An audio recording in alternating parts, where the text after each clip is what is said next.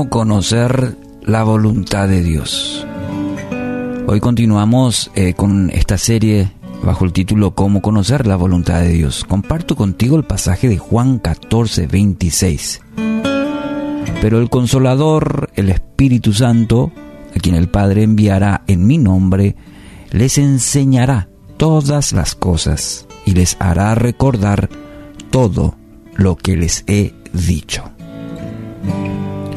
Bueno, ayer en el, en el principio número uno hemos, hemos mencionado que para responder a esta pregunta, cómo conocer la voluntad de Dios, debemos recurrir a la palabra, la palabra de Dios. El hecho de poder ir a, a las escrituras de manera personal, como mencionábamos ayer, poder meditar en ella, es una enorme bendición. Recordemos que en siglos pasados había mucha limitación para poder incluso acceder a la escritura. Eh, también para su interpretación, solo los eruditos podían hacerlo. Y eso transmitirá al pueblo. Entonces, había bastante limitación.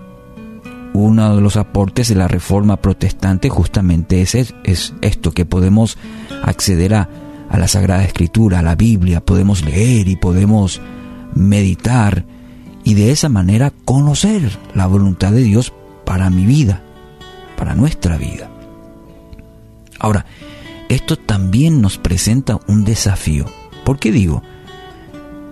¿Cómo interpretar correctamente? ¿Mm? Y aquí va el principio número dos, y es el Espíritu Santo, la obra del Espíritu Santo en nuestra vida. Para conocer la voluntad de Dios, dijimos, debemos ir a la palabra de Dios primeramente. Es importante ante los desafíos y ante esa pregunta, ¿qué hago? ¿Cuál es la voluntad de Dios para mi vida? El primer paso que debemos hacer, ir a la palabra, conocer a Dios y su propósito para mi vida a través de la palabra, leer, meditar y permitir que mediante el Espíritu Santo dicta a mi corazón lo que Él quiere para mi vida, lo que Él ha planeado para mi vida. Es que muchas veces el problema es que vamos a la palabra, pero queriendo escuchar lo que nos agrada. Vamos a la palabra tratando de fundamentar lo que nos gustaría. Y podemos caer entonces en ese error de interpretar de mala manera. Hans Denk dijo una vez, aquel que no tiene el espíritu y presume hallarlo en la escritura, busca luz y halla oscuridad. Interesante. ¿eh? De nada nos sirve ir a la palabra si vamos con un espíritu lejos de Dios, si el Espíritu Santo no está en nosotros y es Él quien nos dirige a ir a la escritura y enseñarnos a interpretarlo y a vivirlo en nuestra vida. Entonces, ¿cuál es el paso siguiente? Necesitamos cultivar nuestra relación con el Espíritu Santo. Dice su palabra que anhela guiarnos a toda verdad, según Juan capítulo 16. Y lee los versículos 12 al 14.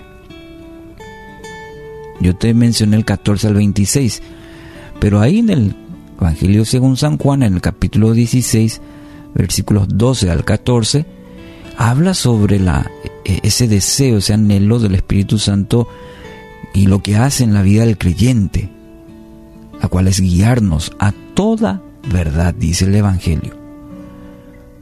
Entonces Dios nos ha provisto a través de su mismo Espíritu para que habla nuestro corazón, habla nuestro espíritu, nos enseñe, nos guíe, nos consuele, nos fortalezca. Entonces cuando vamos a la palabra llenos del Espíritu, ¿qué te parece que va a ocurrir en nuestra vida? Y Dios se va a revelar a través de su Espíritu Santo, Dios nos va a hablar. Cada palabra, y no es esa cuestión, a ver qué me dice el Espíritu y abro mi Biblia a la suerte.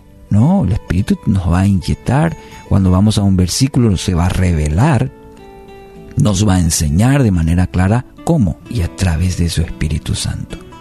Si no la cultivamos en nuestra vida, entonces va a ser un ejercicio puramente mental y es un camino peligroso sin la obra del Espíritu Santo. Entonces, nunca vaya a la escritura para fundamentar lo que quiere oír. Mucha gente cae en ese error de querer fundamentar la palabra a mi antojo, a mi deseo, a, a, lo que yo estoy queriendo en mi vida. Deje que sea el Espíritu Santo quien dicte lo que usted necesita oír. ¿Entiende la diferencia? No es lo que me gusta, es lo que necesito. Y lo que usted necesita, el Espíritu Santo se le va a enseñar, le va a mostrar, le va a revelar a medida que usted permita al Espíritu Santo obrar en su vida. Entonces, hoy vamos a meditar en las Escrituras y vamos a permitir que el Espíritu Santo hable a nuestro espíritu, a nuestro ser, de manera a conocer qué dirección debemos tomar. Es la gloria de Dios, es su presencia quien, quien guiará hoy nuestra vida.